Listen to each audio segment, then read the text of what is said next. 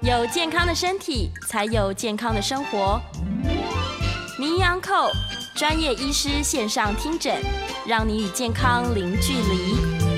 各位听众朋友，大家早安，欢迎来到 FM 九八点一九八新闻台。你现在所收听的节目是星期一到星期五早上十一点播出的《名医央叩》，我是主持人要李诗诗。我们今天的节目呢，会放到我们九八新闻台的 YouTube 频道以及 Podcast 频道去哦，所以大家记得一定要按订阅，才能够随时随地追踪我们精彩的节目内容。好，今天我们要来聊一聊哦，这个其实上个月的节目当中，我们已经跟大家这个宣传过这件非常严重的事情，就是台湾呢，事实上是一个肾病之岛。那台湾的这个肾脏病的这个盛行率，甚至是我们在它上面所花的医疗费用支出，是已经直逼到全球第一这么严重了。所以今天呢，我们要再次来聊聊，深入的让大家了解一下如何避免慢性肾脏病的恶化这样的问题哦。现场我们请到的是基隆松和诊所的尤正超尤院长，欢迎尤院长。欢迎，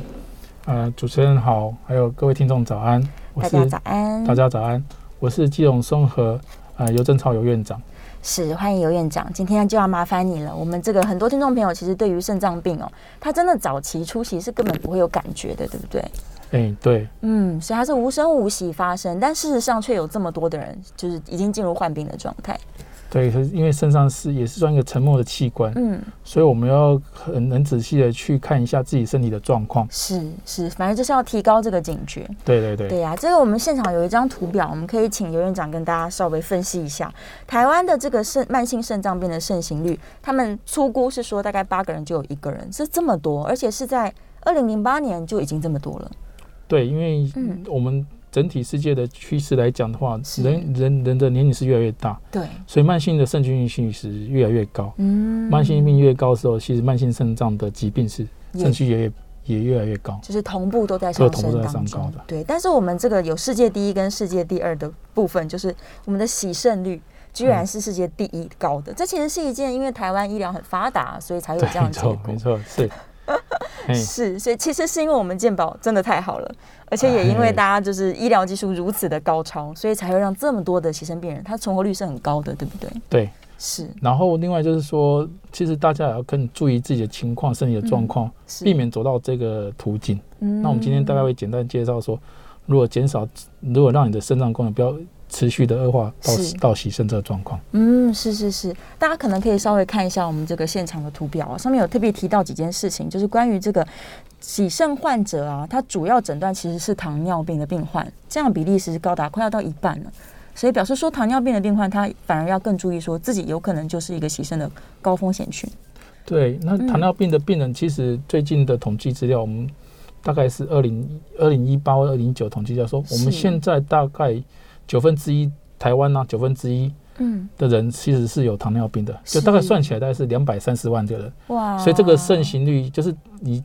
普遍大家知道说这个盛行率其实是蛮高的。是，那因为大多数的糖尿病来讲的话，嗯，糖尿病患者统计上大概有三分之一就有机会进一步到我们说慢性肾脏病的部分。哦，是是，对，是所以所以这个糖尿病其实现在是算台湾的国病的一种。嗯，真的，罹患糖尿病的人太多了，而且对对很多人对都非常年轻，血糖就偏高。是，对啊，这个也是因为现代社会啦，大家的饮食嗯习惯、生活习惯造成，所以要提高警觉哦。那平均来说呢，开始洗肾的年龄大概会落在六十六点八岁左右，但这个年龄仍然是浮动的，对不对？不见得。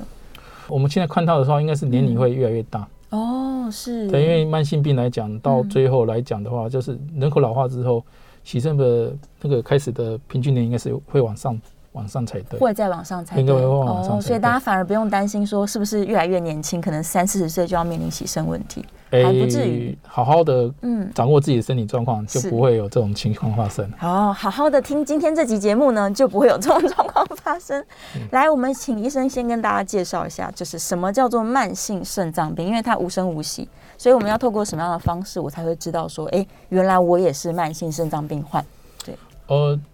其实慢性肾脏病来讲的话，嗯我们现在应该看这个图表，那可是听众那边没有了。我们看来，这我个们来这边现场是可以看到的，对。但是空中的朋友们，我们可能要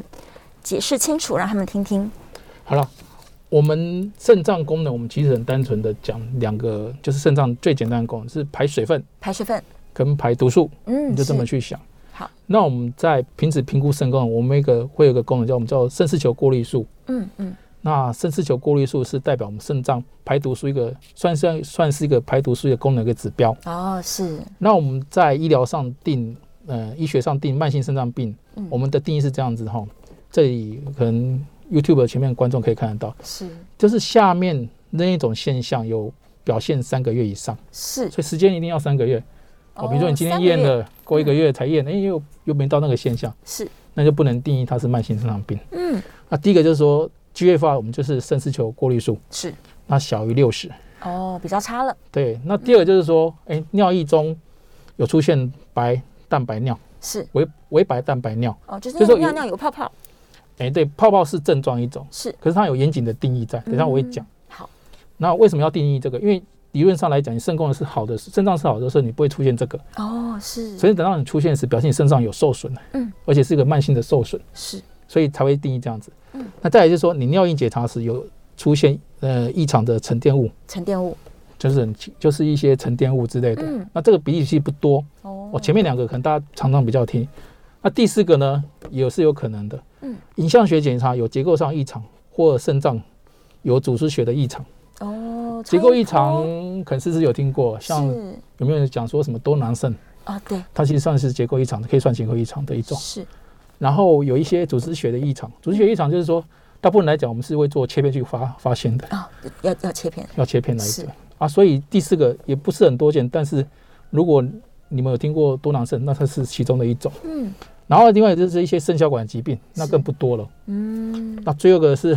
你有肾脏移植的病史，哦，肾脏移植的，就是说你已曾经移植肾已经到那个末期肾脏病了，然后接受移植，嗯它是定义上也是慢性肾脏病的一种。哦，是那我们先就前面的定义跟后面的定义，第一个定义跟第二个定义来来分析。是第一个就是肾丝球过滤数嗯，那台湾现在的肾丝球过滤数其实是一个公式的计算，嗯你其实很单纯，你到网络上网络上 Google Key，它会跟你讲说怎么样算，嗯你只要 key 上你的年龄、年纪，是然后第二个值就是你抽血的肌酐酸酯，哦，是自己那贴进去，对，那注意一下哦，那个我们的单位是 mgdl，就是哦嗯说我们的单位跟，因为有些有些就是内地回来的哦同胞们会跟我讲，哎、有一次那个我这个值怎么跟你们这个参考值不一样对，啊？其实它有换算的问题，是所以你记得要那个单位要一单样，位要选对，然后再是男生女生，哦，性别也有差，然后最后一个最后一个的话，你是理论上来是种族，可是因为嗯当初我们定这个时候是黑人跟不是黑人，是所以这没有差。嗯所以你只要去上网找，很多都是有这种计算的方式。是，那第一个定义就是说，哎、如果你是三四九过滤小于六十的时候，对，好，那你就是慢性肾脏病了。哦，要三个月，对，这嗯是一种。是然后我们讲第二个就是尿蛋白，嗯微尿蛋白。那微尿蛋白的话，我们这里也有图、哦，我再放大一下哈。好啊，我们先讲微尿蛋白怎么验。其实微尿蛋白就是验小便，验小便，验小便就好嗯了。那你只要算说尿液中，就是尿液中微尿蛋白跟尿液中的肌酐酸比，嗯，那你记得我们是 A two 以上，我们才算是异常。是那 A one 的话，我们不会再归在那个慢性慢性肾性肾脏病的分类当中。哦，所以就算他自己觉得，哎，我尿尿好像有些泡泡，但是还是应该要去验尿，确认一下他到底是这是多多严对重，的如果程你度你是中度的话，是嗯你的比值大概是三十到三百，是单位就是呃每每公克 per per gram per minute minute gram，、然后 A 三就是你超过三百，是大概就是这样。那我们通常大部分的病人就是会以这样子依据去看，对你再把它回来好了。好，呃，所以他如果没有到这么严重，其实他也还不还不算是慢性肾脏病，对，如果你没对到那么严重，那你的嗯三四九过滤数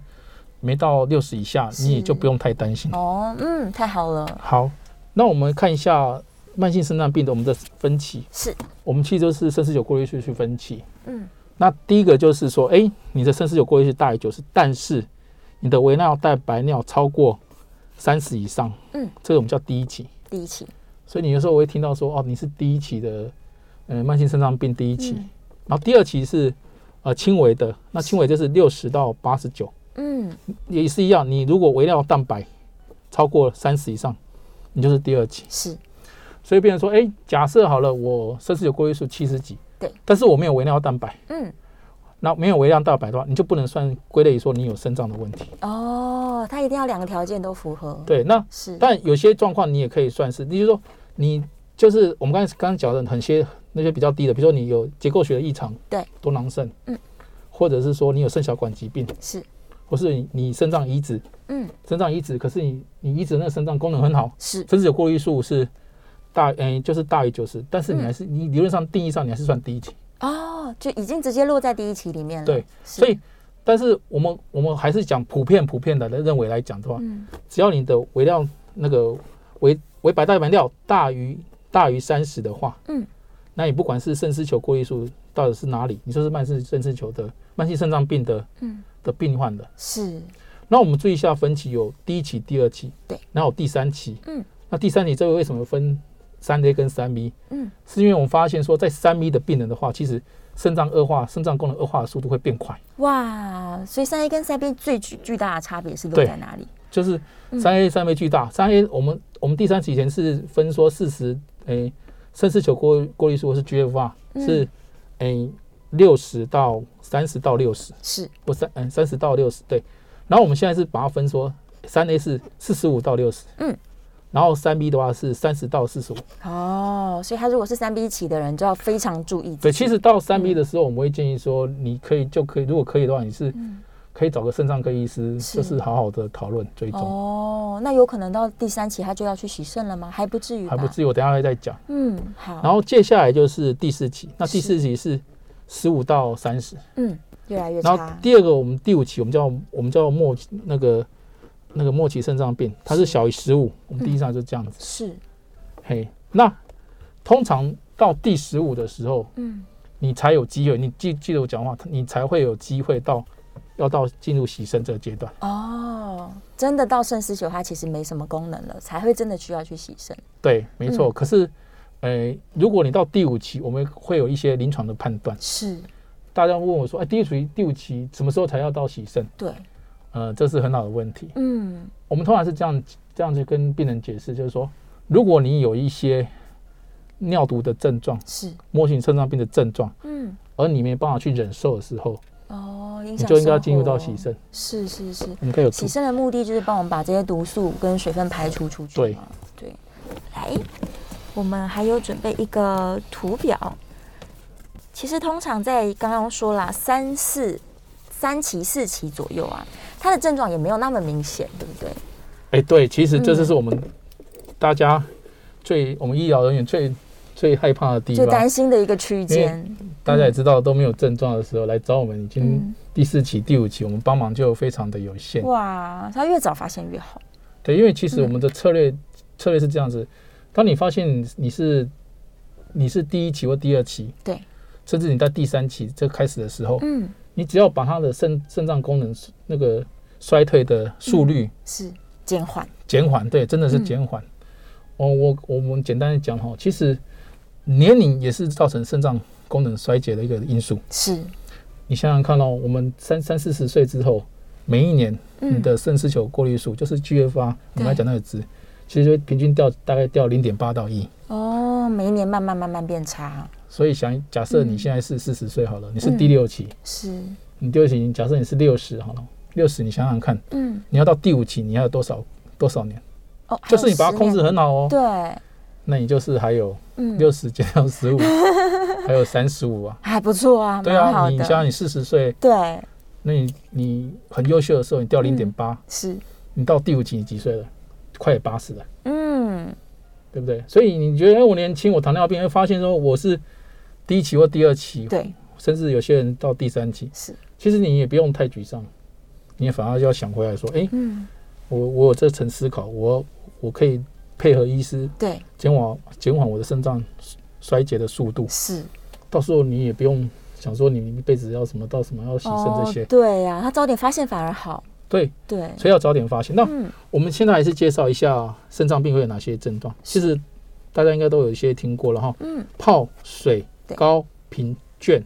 泡泡就是蛋白尿，大白尿小便会啊有有泡泡泡泡。。对，水就是水肿，水肿，因是为水微排肿不出去，对对，再来是高血压，高血压然哦后一贫样，血，嗯然，后再来是倦怠。是，但是通常都在第三期，大部分更是第四期才会有这些症状，哦，前期根本就没有，前期根本就没有。是，那你思维可能会说，那怎么办？嗯，很多人就是不知不觉咯，他也不体检，他也不知道。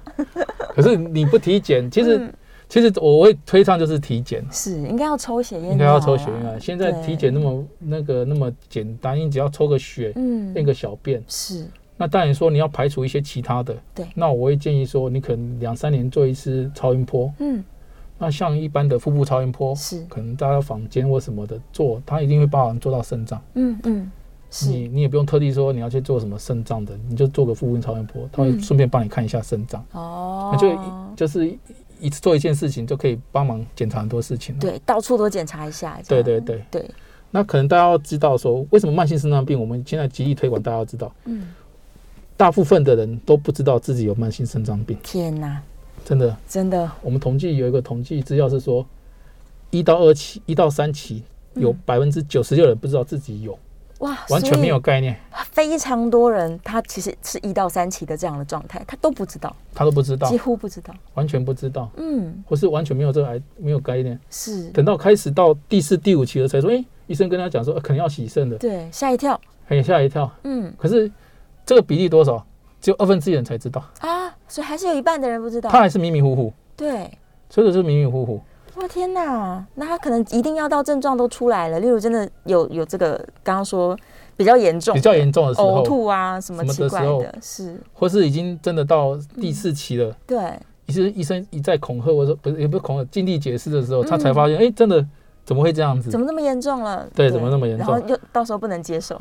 这真的没办法接受，是因因为为他他心没有里哎没没有有概准备念，好他没有准备好。对呀、嘿天是哪！所以这样看起来，其实因为它它是非常精密分期的，那所以你就是透过我刚刚说抽血跟验尿，然后加上可能两三年做一次超音波，基本上是可以提早发现状况。基本上都可以提早发现，是是是只要你你记得你每天都要做对这些这些治疗，这些检查就对了。是，好，那如果他真的发现说，哎、我是二期好了，假如他是二期，嗯那他应该要怎么做呢？他是不是要去检查自己有没有哪些危险因子，或是什么事情做错了？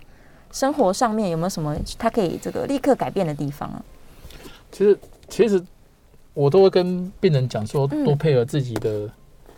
嗯、多配合自己的医师，是，就是一定要找一个自己信赖的肾脏科医就师真的。要找一个心脏，也不一定的心脏。如果你是第二期，其实嗯，你也不一定要心脏科医师那边追踪，是，但是你一定要找一个你熟悉、嗯，能好沟通、哦，你听他的话的，能听他 的话的，对，听话是很重要的。就是你们两个有共同的语言的这样的对医生，对，不然的话，你是会有些我们会遇到病人说医嘱性，我们叫医嘱性。医所谓嗯医嘱性就是说，哎，医师跟他讲要做什么、吃对什么药，但是病人听了，有时候他会自主又把它不吃，可能不吃药或哦不做这个动作是。对，所以我不听希望话对，所以尽量找你自己。有的有的时候是听不懂，是，有的时候听不懂，那你尽量找说你你配合就比较容易配合的医师。嗯那其实也是一样哈，控制三高：是高血压、嗯，血脂肪，还有糖尿病。糖尿病，特别是糖尿病，嗯，现在我们都知道说糖尿病占我们国人洗肾主要的原因，所以对糖尿病真的要很好好的控嗯一制定。要控制它，然后第二个就是说避免过度的劳累，嗯，避免过度劳累，因太为超生活了，对生活的习惯其实蛮重要的。是，正常的生活习惯会让你身体保持一个比较好的状态。嗯，然后第三个就是避免一些感冒或其他的感染，哦，感染也是危险因子，感染其实是一个危险因子，一些不管是对肾脏来讲，它其实是会遭受到很多的因子让它受损到，是，像有时候嗯，简单像比如有些什么车祸啊，哦，对，大撞失血到啊，对，那个也会也会影响到你肾脏，是，然后突然一个心脏的急性心脏的一个心肌梗塞，嗯，你肾脏你肾脏也会影响到，是因为它跟水分都有关系，，对，只只要你，心脏会影响到的，嗯你肾脏就有机会影响到。嗯，所以以避免避免这些因这些因素也是很重要。是然后最重要就是说，还有一个重要点说，避免肾毒性的药物。药物，那肾毒性药其实这就是大家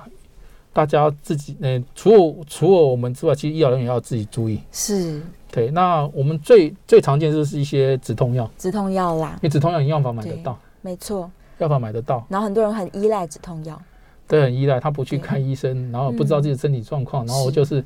常常去吃药把它解决处理他的问题。对，那这个其实对你的肾脏会有会有影响。嗯，是是是，然后还有一个还有一个情况就是一些来路不明的中药。来路不明，嗯，那来路不明中药，我们在所有我们肾脏科最有名的叫马兜铃酸，哦是，只要有这个成分的药，绝对不要用。嗯，因为吃了就是你的肾脏就是会坏掉。哇！但是他不知道嘛，因为有可能真的是别人送他的啊，嗯或者是听听谁说很厉害的东西他就吃啊，对，所以有时候是这样，所以我那那有些人会说，那尤医师到底能不能吃？对，这这后面我会跟你跟你大家讲怎么样去处理，或是怎么样去怎么样去自保的一个方式。是是是。嗯所以其实如果他这个平常有在吃很多保健品，他也可以跟他的肾脏科医生讨论一下，他到底吃了什么，对不对？呃，就临床上来讲，我很希望病人跟我讲，是因为我才能去，因为肾脏科有点像是分析推行病人的状况。是，我们有时候会遇到说病人突然肾脏坏掉，嗯，就是哎、诶怎么好像很平稳，就像我我一个很好的曲线，我本来是很平缓的，突然间不好了，对我就开始问说，哎、你有什么状况？有什么状况？有什么状况？对，你越仔细，我们都可以帮你分析。嗯，可这个保健品主要目的是为什么？哦，是为了可能哦保护肝脏啊，有对些是保啊，有些是然后清明目啊之类的。嗯但是可能对你就不适合，哦，可是能就对不适合。甚至有些病人来问我说：“哎，这个吃好像不同的方式，可能哦，有些人会眼睛比较好，对，那看起来也是没有什么问题。”那我还是会保守跟他讲说嗯，：“那很单纯，就就吃了之后再验血看看，哦，对，这样这最是个直方接式，哎，这是个方，式，就是说你至少不会你吃了完全不知道，嗯你不晓得，因为你肾脏根本没有症状嘛。”对啊，无声没有症状的时候，你你肾脏功能在衰退了或是变坏的时候，你不是晓得啊。不知道，所以如果你真的真的有开始服用一些比较新的，哦，嗯不管是保健品啊，对，但有些是中草药什么的，我我都跟他讲说，你可以的话你就是嗯，吃了一段时间，我们来验血看看，就来检查看看，这样很最单直纯接了，对，这样最直接，对啊，你也不用说什嗯么，就一切以数据跟你讨论，这样比较单就纯一知点。道了，就知对道对能不对能对继续吃了。好，我们这段节目哦，这个医生跟我们详细分析了非常多如何判断自己有没有慢性肾脏疾病。我们稍微休息一下，进一段广告，下一段节目回来，我们继续来讨论慢性肾脏病以及什么时候要来洗肾哦。谢谢医生，我们稍微休息一下，进一段广告哦。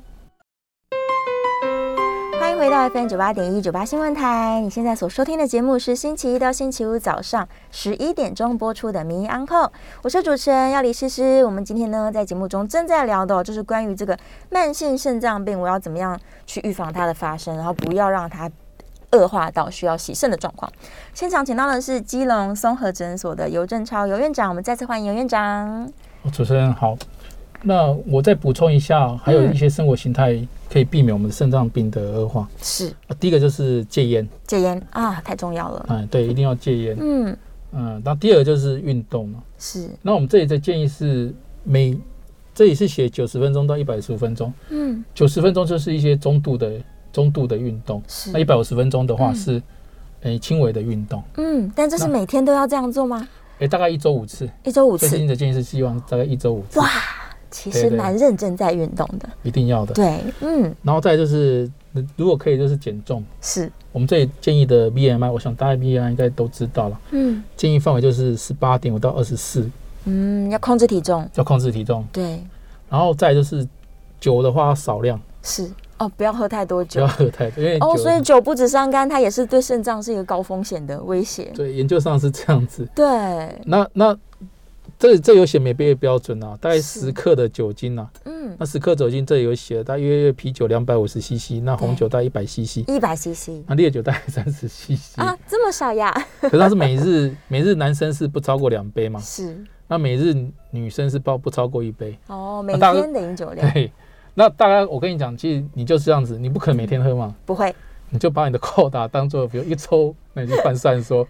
如果你每天醉了，那我我当医生我真的也没办法，真真的没的办法好，所以它可以浓缩起来。例如说，我今天喝理论三上小是可以杯这样，，理论上是应该是是这样子没就错是，在这个范围内都对还对算对对安全。对对对，是是是，好，所以还是要改变一下生活习惯了。刚刚上一段节目有提过，三高一定要控制嘛，是尤其是糖尿病患。对那我们再来聊聊好了，他如果真的就是糖尿病患，那可能很多糖尿病患他在这个被告知说要吃药的这个初期，他都会很逃避，他想说我要吃药，我就要吃一辈子，那我如果不吃药，应该就没事了吧？结果错了，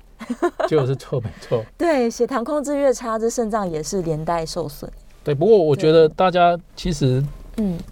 我们还是要多配合医疗团队了，是医师跟医疗团队，这个真的很重要。我今天讲了很多次，嗯，你控制慢性病，像你糖尿病，包含血糖，对，不要说我刚刚讲的三高你都控制好，就糖尿血糖没有控制好。嗯那还好，就是说，因为现在新的糖尿病的药物，嗯他会评估说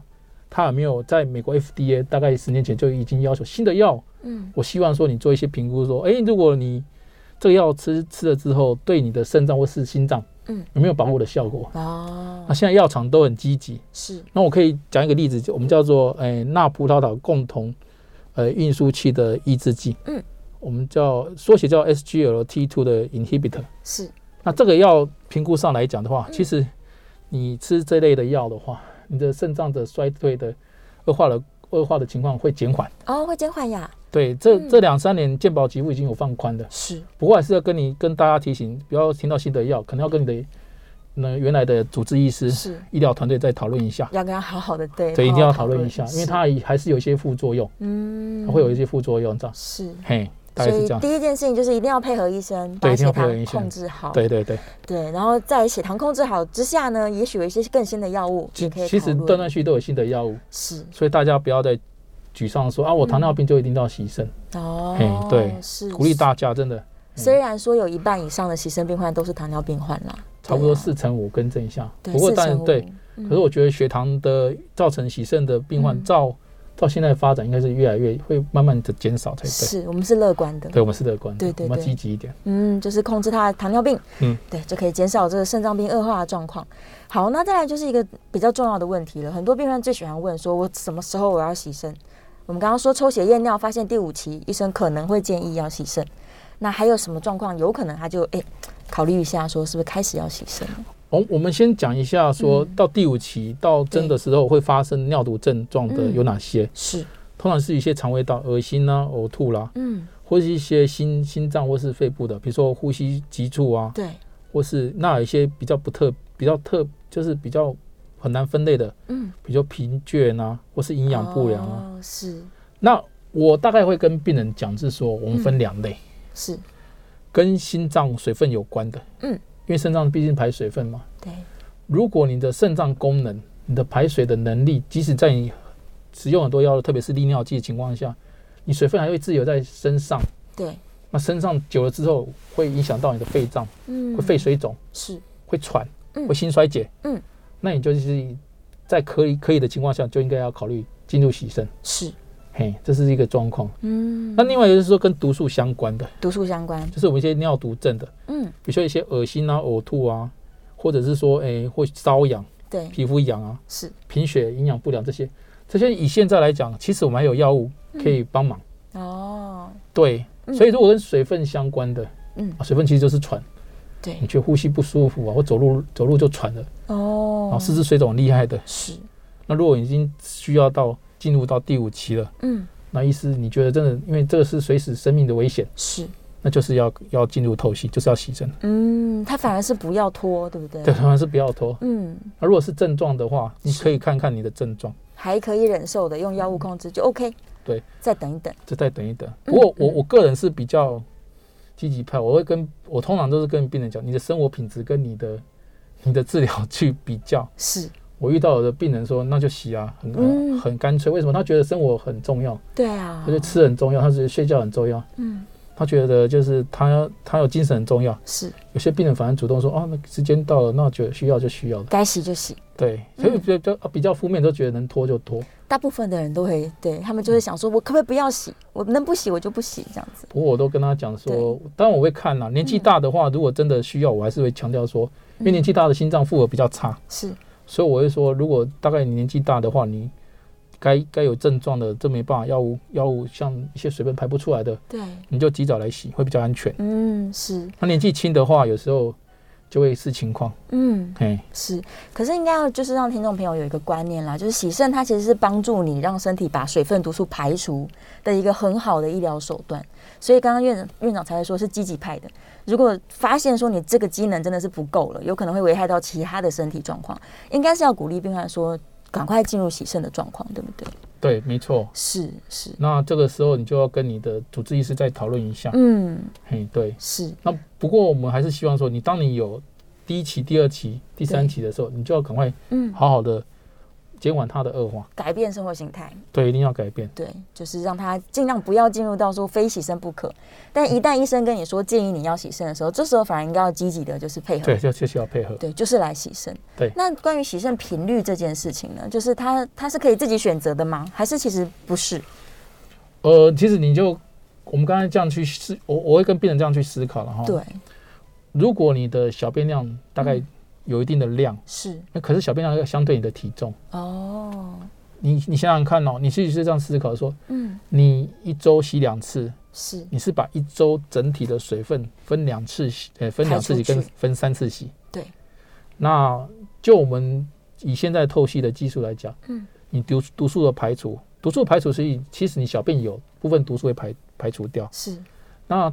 但是如果你小便没有时，嗯，你毒素排除量也是偏低的。哦，所以小便量，简单讲说，你小便量到一个程度的时候，嗯，你是可以可以减到说一周两次，哦，是是是，对所以他是观察一下个个人状况不一样，个人状况不不一样，他还能够小便的时候，就也许可以少一点。可以少一点，对，那他如果配合得了，觉得没有很麻烦，那也许医生建议你是三次，那就三对，次。三次，对。是是是，所以这个次数也还是可以跟医生稍微讨论一下。哎、对你，但是你嗯要前提是你小便要有啊，不要有你的心脏很糟糕，小便量不没有，然后你跟医生在争执，那你就是对，拿自己的命来赌啊，是，所以其实嘿没有必要啦，不对需没有要必要嘿对对对，该洗几次洗几就次。七十次，对，对啊，那现在我们洗洗肾的这个整个流程呢、啊它大概会花多少的时间呢、我们帮大家补充一下好了。洗症一般来讲的话，我们一次大概就是刚开始的话会短时间，是可能两小时、嗯两个半、三个小时开始，可是你大概洗了两一周、两周之后呢对，通常医生会看情况，是，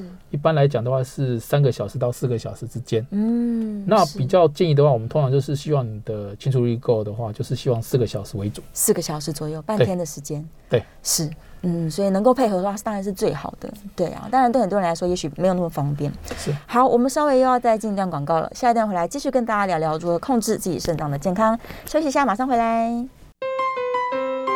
欢迎回到 FM 九八点一九八新闻台，你现在所收听的节目是星期一到星期五早上十一点钟播出的《名医安后》，我是主持人要李诗诗。我们今天在节目当中呢，正在聊这个如何避免慢性肾脏病的恶化哦。现场请到的是基隆综合诊所的尤正超尤院长，再次欢迎院长。哦，谢谢，谢谢主持人。好，我们今天聊了非常非常多关于这个肾脏病，它整个进程从这个没有症状的状况，到它可能最严重，它是需要洗肾的帮忙。那很多人可能他发现说啊，糟糕了，我有肾脏病啊，那他可能就会开始寻求一些民间的方法。这我不知道医生是什么样的看法，就他可能开始吃中药，或者是吃一些这个偏方。那与其这样，不如直接问院长的想法好了。其实刚刚这个问题很好了，嗯我们刚刚已经提醒大家说，其实你做任何的嗯，非西医式的治疗，对，你其实可以跟你的主治医师讲。是，那我们我们我们通常是现在现在年轻医师会比较开明一点，说，哎、嗯你开始比如说有些人说我要寻求中医的帮忙，对，比如说针灸啊、啊拔罐啊，或是对，刮痧，反正类似这种偏中医的，是，或是吃一些中药，嗯，其实你就是可以去看你的抽血报告，那直接看报告，这些报告，因为嗯，有些东西其实我们医师也会去去追踪啊，对因为肾功能变不好了，会问说啊你到底吃什么东西？嗯。但是你就想一想啊，搞不好一些保健食品是或什么，其实也是有影响的。嗯，那再来就是说，现在还有一还有一些比较特殊的，嗯，比如说一些干细胞的疗法。啊，干细胞那干细胞疗法现在来讲的话，通常是普遍应用在说，大概是比较第四、第五期的、是嗯第三、第四期的，就三 B 期以上的，是因为它疗疗效也不不是很确定，也比较像、哦类似有一样实验性质。然后第是二，它蛮昂贵的。嗯，然后我提供一个比较有趣的，就是一些嗯、呃光疗的疗法， 光疗用光光疗治疗，这是蛮是有趣的。嗯，这是在二零一六年。那我们通常开始的话，就是从动物开始做嘛。是它很简单，它就是说把小老鼠，嗯，一个它是个糖尿病的小老鼠，是，它做一个急性肾衰竭的急性肾脏衰竭的破坏。嗯，它怎么做？它是它是把可能就两只小，就应该两只小老鼠，对，然后把它右肾切除，它只是单一肾，哦吃下一颗肾脏，然后呢，它就是把它的血管，供应肾脏血管绑起来，然后没有血了，然后绑了三十分钟之后是，松开了，对不对？嗯，那一只呢就当对照组，嗯那一只就是当做实验组。是那实验组它中它松开之后，它会接受那个红光近红光的照射，对，待照三十分钟之后嗯，那把它身上摘除，然后是抽血。那很有趣哦，就说哎，你看哦，就是有照过光的嗯是小老鼠呢，你抽看它那一些尿素氮啊、肌酐酸啊，对，因为它被绑绑起来嘛，所以它肾脏已经被破坏了。是然后你把它松开之后，然后照嗯光，然后同时间把它摘除，然后去抽，对不对？这就变数就是只有照光，是，就照光那一组的，它的尿毒啊，嗯，整个尿尿毒都是比较低的。呃，然后我们也去把它的那个肾脏做解剖，是去看它做组织，对对，嗯，然后他会发现到说，它的那个肾细胞、对，肾丝球细胞的坏死啊，是，会比较少。哦，是也，是这个，也就是这个东西呢，会照光呢，对，可以让它的细胞呢，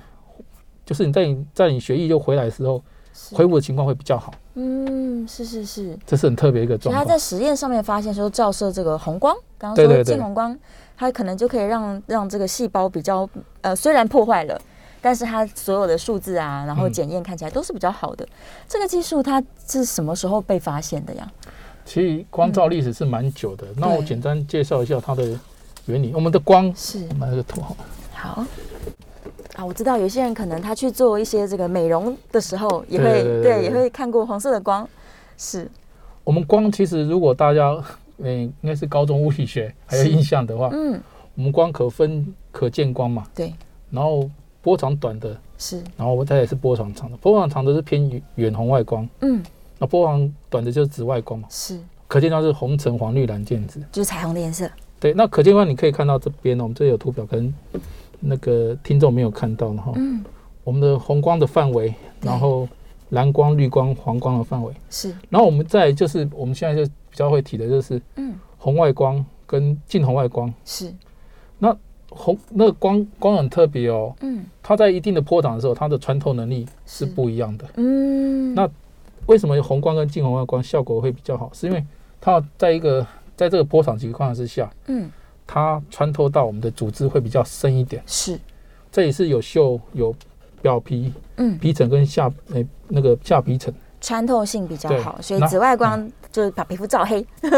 然后对对，它可能就被反射出去了，但是红光是可以穿透进去的，然后另外一个就是说，为什么是一我们英文叫做 photo biomodulation。是 photo 就是光，对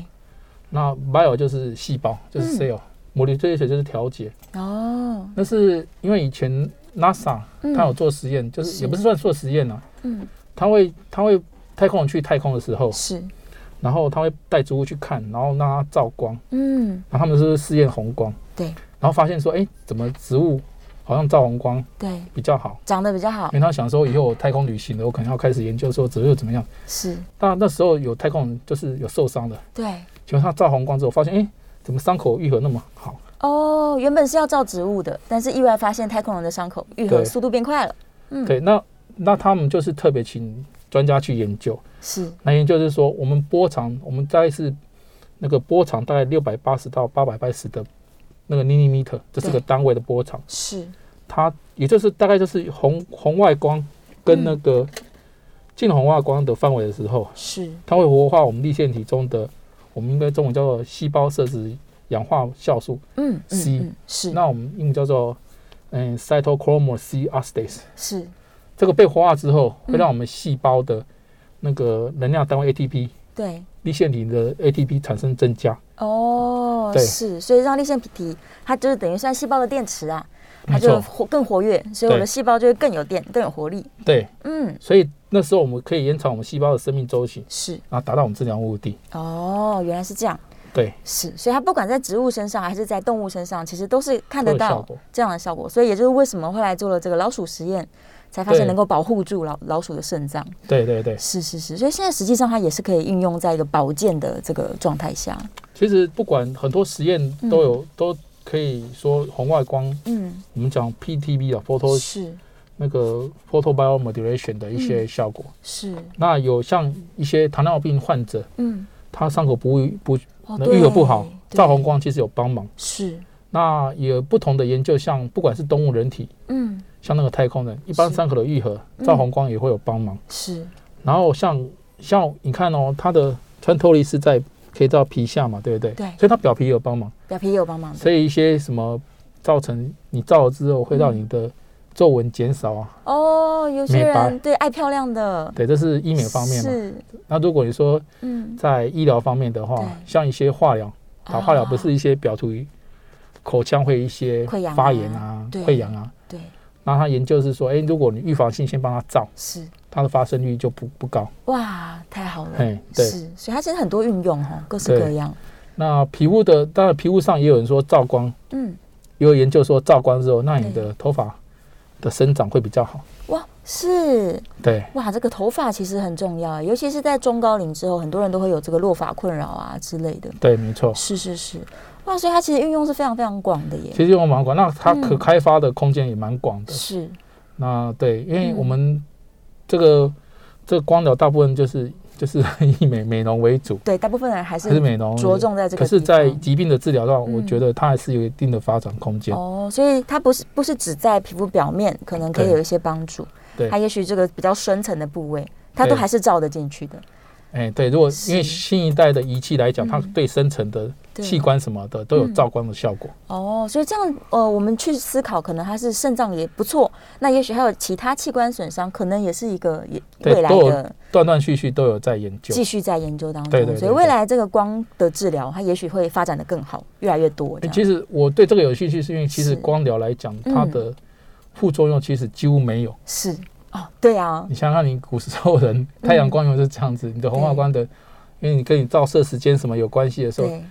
那你像我们皮肤会有问题，大部分就是紫外光是跟紫那外个，光。然后眼睛会有这些蓝蓝光嘛，嗯，你对，很少说听到照红光会有什么大问题，哦，红所以我光才觉得反而说比这个较其好实蛮有有蛮有潜力的啦。对蛮有趣的。哎，对，是是是，那它可以运用在减肥上面吗？女生除了爱漂亮，就是 脂肪组织也有报告，是对它可以哦让脂肪组织消减。哦，真的。对，所以它不是让脂肪组织更快乐，就是长得更多，没有不是它不是，是嗯让它它说它消减消减。对对。太好了，所以其实这个啊光疗有兴趣的观众、听众朋友们，大家可以来这个。如果对于这个光疗啊，或是今天的节目内容啊，有什么想法的话，欢迎大家可以扣音进来哦，可以这个进一步的跟你说明。我们扣音专线是零二八三六九一九一六零二八三六九一九一六，欢迎可以进线来了解。好，我们今天非常谢谢尤院长来跟大家讲了很多跟这个肾脏保健这个非常重要的一些观念跟议题，这样对啊，这个谢谢你，我们好下一谢谢次谢谢节目见哦，拜好，拜拜拜拜，谢谢大家，也谢谢观众和听众，谢谢。